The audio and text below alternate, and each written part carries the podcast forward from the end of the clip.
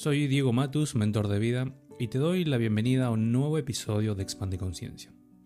Hoy un episodio un tanto particular, porque aquí en mi país se celebraron elecciones a nivel presidencial en una etapa previa a las generales, y entre ellos hay un candidato de la ultraderecha que es un tanto polémico, ¿no? Sobre todo en un país que su corriente digamos, política de hace, no miles de años, pero sí de, muchos, muchos años, alrededor de 40 años, es más que nada eh, populista, ¿no?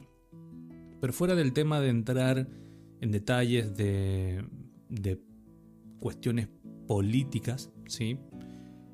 Quiero hablar un poco de lo que este candidato disruptivo, por decirlo de algún modo, eh, trae a esta, a esta sociedad, ¿no? Y es muy loco porque en esta instancia terminó siendo ganador por sobre el resto y por una gran diferencia, ¿no? Y hoy, al día después, porque esto fue día domingo, hoy día lunes, las redes se llenaron de no a Milei. Este candidato se llama Javier Milei, ¿sí? No me gusta hablar de, personalidades, sobre todo en el tema político, porque sé que trae mucho, mucho, mucho para hablar, ¿no? Pero reflexionaba sobre, sobre este tema, ¿no? Y hace unos años atrás también hablaba en otro podcast sobre lo que voy a mencionar en este momento, ¿no? Tomé un texto que, me llegó a través de, de, de las redes, donde una persona habla en contra de este candidato, ¿no? No voy a leer todo, pero para que más o menos tenga una idea, dice, está en contra del aborto, está a favor de la venta de armas, está a favor de la venta de órganos, en contra de la despenalización de la marihuana, de la educación pública, de la, educación sexual integral. Eh, bueno, un sinfín de cosas, ¿no? Termina diciendo el texto, todos queremos un cambio eso está clarísimo, pero por acá definitivamente no es.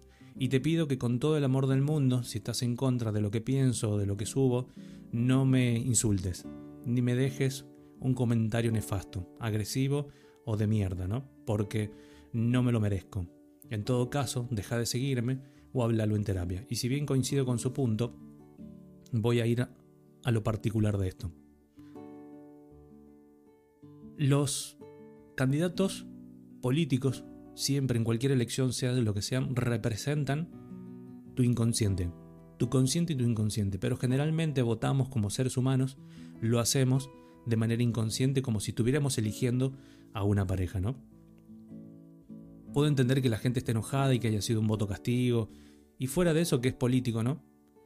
Hay algo que representa. Sin embargo, otro de los candidatos también representa a la corriente popular que hoy está, de hace muchos años, y también es criticable, ¿no? Porque todo el mundo sabe lo que sucede con respecto a la corrupción. Y esto también representa tu inconsciente. Todo lo que tenga que ver con el Estado, con el gobierno, representa a modo de imagen, a modo de inconsciente, perdón, representa la relación que tienes con tu padre. Ya sea por abandono, por rechazo, ¿sí? Pero aquí el tema es, me encontré gente diciendo, tengo miedo que mi ley gane. Porque puede pasar. Y escuché, esto lo he escuchado hace muchos años, vengo escuchándolo hace muchos años de muchos candidatos, eh, en muchas elecciones, de que la gente tiene miedo. Más miedo es quedarte donde, donde no te gusta estar, simplemente por comodidad. Porque Dice el dicho, más vale loco conocido que loco por conocer. Sin embargo, realmente el país necesita un cambio. A lo que voy. Lo que te molesta de ese candidato, lo que te da miedo, es lo que tienes dentro de ti. ¿Qué es lo que no tienes trabajado? ¿Qué es lo que no puedes reconocer de ti? Y no hablo de que sí, tal vez sea un golpista, tal vez sea un facho, tal vez sea, no sé, un vendepatria, tal vez sea que ¿A qué le tenés miedo? Siempre digo, ocupemos las situaciones porque todo es un espejo de nuestro interior. Si crees que un candidato es una porquería, es una mierda de persona, entonces, ¿dónde está la mierda? ¿Qué hay en tu interior? ¿Cuál es la partecita del otro que resuena contigo? Me vas a decir, no, pero no es lo que quiero. No es lo que quiero, ¿por qué? Porque lo rechazas. Hace muchos años entendí, porque admito que también estaba en ese lugar. Y más allá de que eventualmente también puedo enojarme por ciertas cuestiones con respecto a cada candidato, me planteo esto que hoy te quiero mencionar. ¿Cuál es la partecita de él que resuena conmigo? ¿Qué es lo que estoy negando? ¿Qué es lo que estoy rechazando de esta situación? Prefiero votar a alguien que mm, simplemente roba pero hace. ¿Sos tan corrupto como el que estás votando porque sos parte del problema? Y me juego que tuviste actitudes corruptas también. Por eso terminas votando a un candidato corrupto. Corrupción es ir al negocio de la esquina y quedarte con el vuelto porque el almacenero se equivocó simplemente en, darte, en darte el vuelto y te quedas con esa diferencia. Corrupción es, es ir a la cola de un banco y colarte porque conoces al encargado del lugar. La viveza criolla es corrupción. Y Latinoamérica está llena de estos vivos. Exigimos y queremos un cambio, pero no somos parte de él. Es más fácil quedarte en tu casa, quejándote, puteando, diciendo tengo miedo a este candidato porque esto, porque aquello. ¿Y vos qué haces? Por eso siempre me gusta recordarles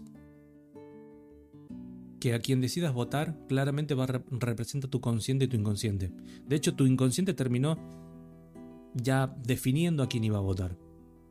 Y se lo hizo saber a última, a última hora a tu consciente.